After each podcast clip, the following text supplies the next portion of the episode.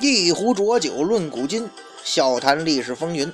各位好，欢迎收听《历史的迷雾》，我是主播君南，漫谈三国人物。今天继续聊刘备呀。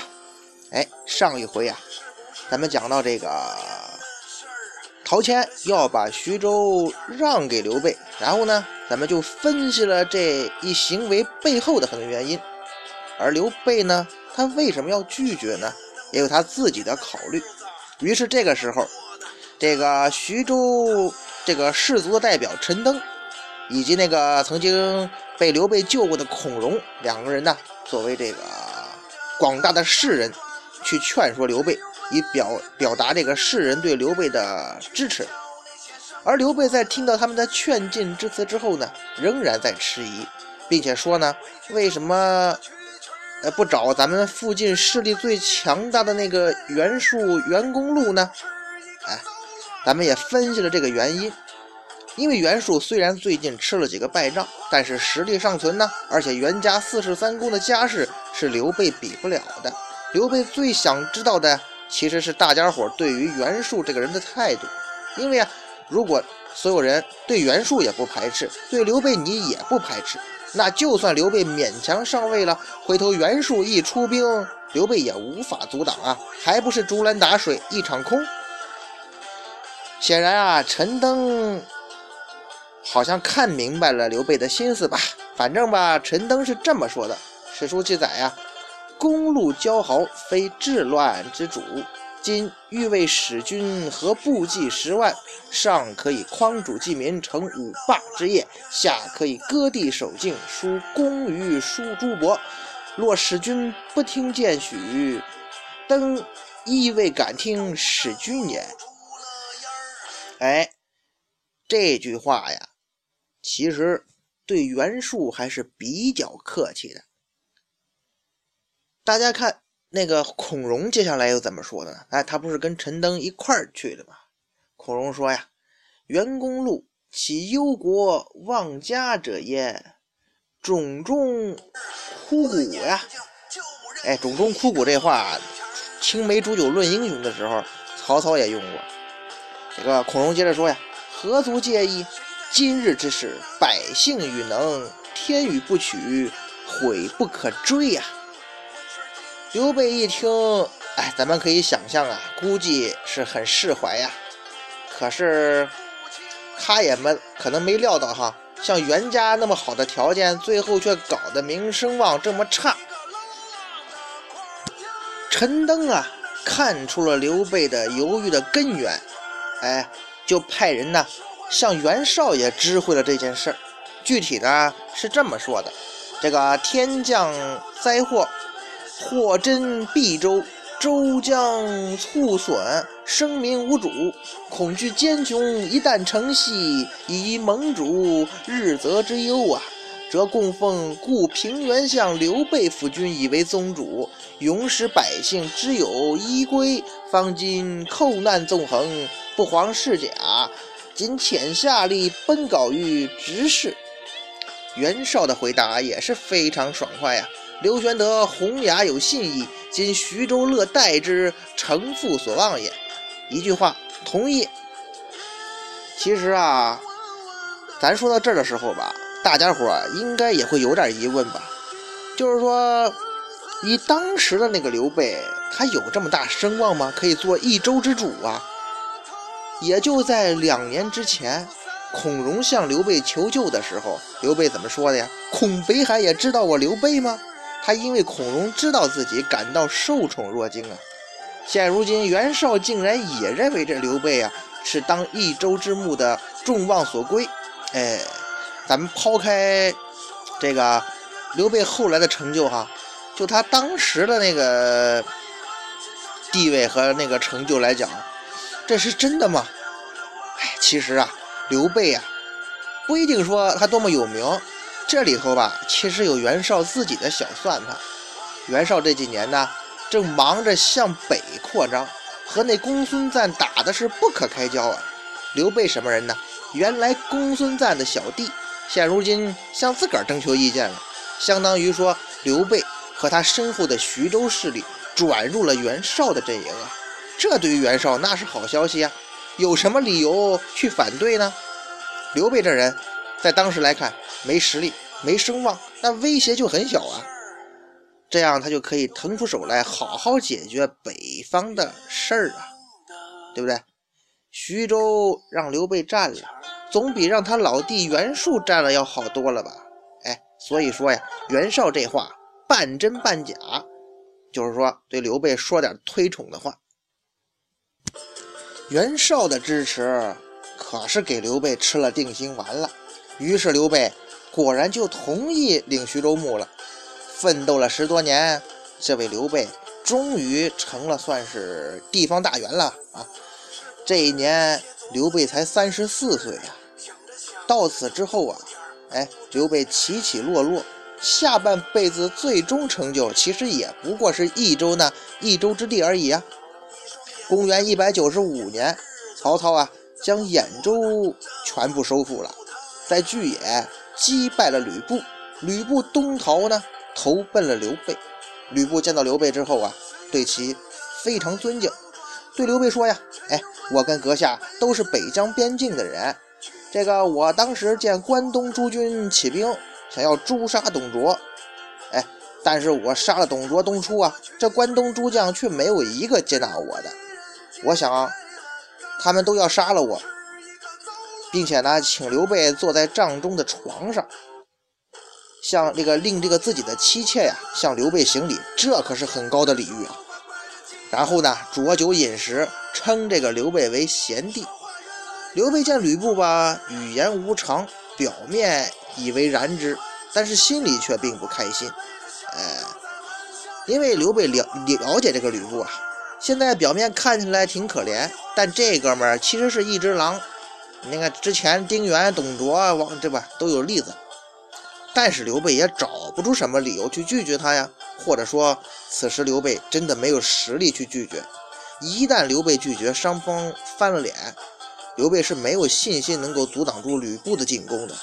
于是呢，刘备的选择是给吕布找了块地方，让他驻扎在徐州境内。也就是说，后来那个演义中说的小沛嘛。咱们再说呀，回到开始的时候。刘备当这个徐州牧，最爽、最不爽的人哈，应该就是那位南阳的袁术。其实袁术对于徐州一直是志在必得的，这哥们儿也非常有创意。之前呢，袁术是自创了一个官名叫徐州伯，先自领徐州牧，又兼称徐州伯，表示自己对于徐州的统治权。所以现在刘备钻个空子领了徐州牧，袁公路袁术是很生气啊。公元一百九十四年，袁术出兵攻打刘备，刘备也不含糊啊。经过一段时间休整，这时候刘备也积蓄了一些力量，出兵在须臾淮阴与袁术对峙。哎，双方是互有胜负，相持不下呀。说起来啊，刘备也真的是值得骄傲啊。这地方，这袁术可是老牌的诸侯啊，东南的霸主。刘备是初来乍到，竟然啊，通过一段时间就能够跟袁术相对峙了。哎呀，这可以跟他相提并论。这个时候啊，中原的局势呢产生了一些变化。曹操啊，对徐州失去了兴趣，因为他找到了更大的目标，哼，就是挟天子以令诸侯。曹操掌握了朝廷大权之后，对各个诸侯进行了封赏。刘备在这个时候呢，身份也不一样了，得到曹操的重视了。曹操呢？表奏刘备为镇东将军，封宜城亭侯。刘备于是迎来人生的第一个巅峰时刻。就在刘备人生得意之时啊，事业却急转直下，跌入谷底，进入了人生最黑暗的时刻。因为啊，那位吕布钻了他的后方老窝下邳，包括他的妻子、儿子，全部被吕布俘俘获了。于是刘备赶紧是回兵救援呐。结果刘备的兵又不战自溃，刘备收拾残卒，又去进攻袁术所在的广陵，这结果就可想而知了，又是战败。结果呢，刘备手下是食不果腹，最后竟然是落得人相食的境地呀！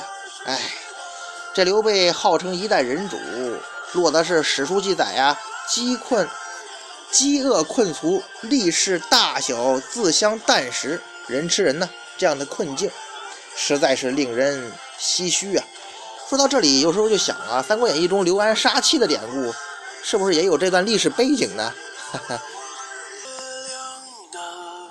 说到这儿吧，咱就不得不提提这位吕布。这位吕奉先也算是东汉末年的一位奇人呐。这哥们儿不管走到哪儿，那就充满着混乱，充满着战争。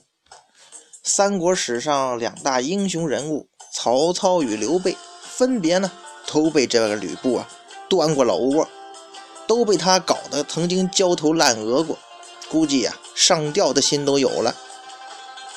吕布这人吧，从本质上来说呀，他跟曹刘其实是一样的人，同样都是那种不甘居人下、心怀大志的人。吕布这个人军事能力超强，但是内政是个短板啊。如果玩游戏呢，就是那种军事九十多，内政刚及格那种吧，估计。所以吧，这种人注定是来搅局的，而不是那种来收拾局面的。历史上成功的乱世英雄，必须是军政能力都突出的，否则呢，你单腿走路是很难走远的。刘备的前辈刘邦、刘秀，同时代的曹操，以及后世的像什么，呃，刘宋的刘裕啊、李世民呐、赵匡胤呐、朱元璋啊，都是那种比较优秀的军政兼备的人才。这位吕布吧，打仗是厉害，时机掌握的也挺好。但是他占领一个地方之后啊，却很难建立起一个稳定的基地，很难建立起经济基础，所以他常常都是虎头蛇尾，一一再的受制于这个后勤供给，在持久的战争当中呢，慢慢的处于被动的局面，一直到了最后的失败。像吕布这样的专项突出人才，要是甘于做一员大将。结局就不会这么悲惨了。咱再说吕布在这次偷袭事件中扮演的是一个什么样的角色？吕布的故事大家都比较熟悉了，杀了两个干爹，《三国演义》中张飞口中一直在喊他三姓家奴嘛。吕布这些故事还真不是罗贯中创造的，都是正史上言之，到底是凿凿啊还是做作呀？哼，好像现在都可以读凿了哈。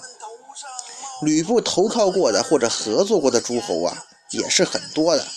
一开始的丁原，到董卓，再到这个王允、袁术、袁绍、张扬、张邈，再到现在的刘备。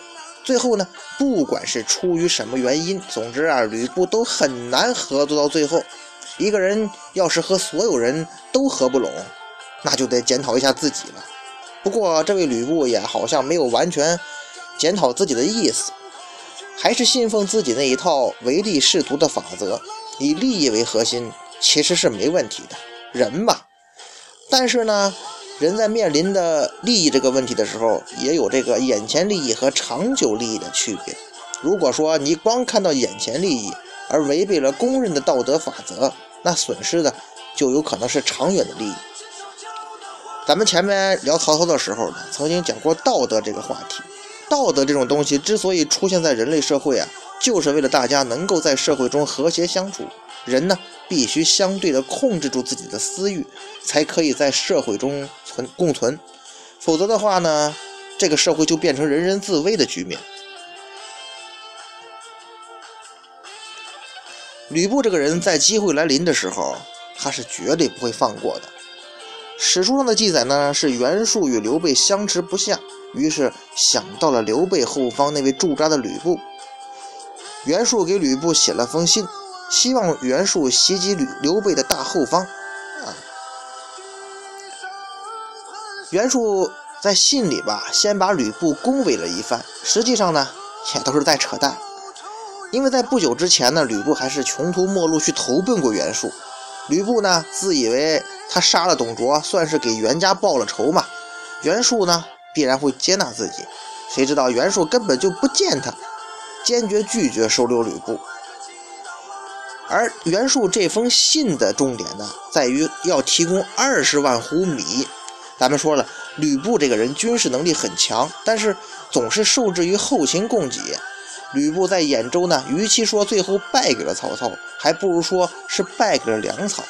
在大饥荒之时，能够白得二十万斛米，这对于吕布的诱惑实在是太大了。有便宜不占是混蛋，这就是吕布的哲学。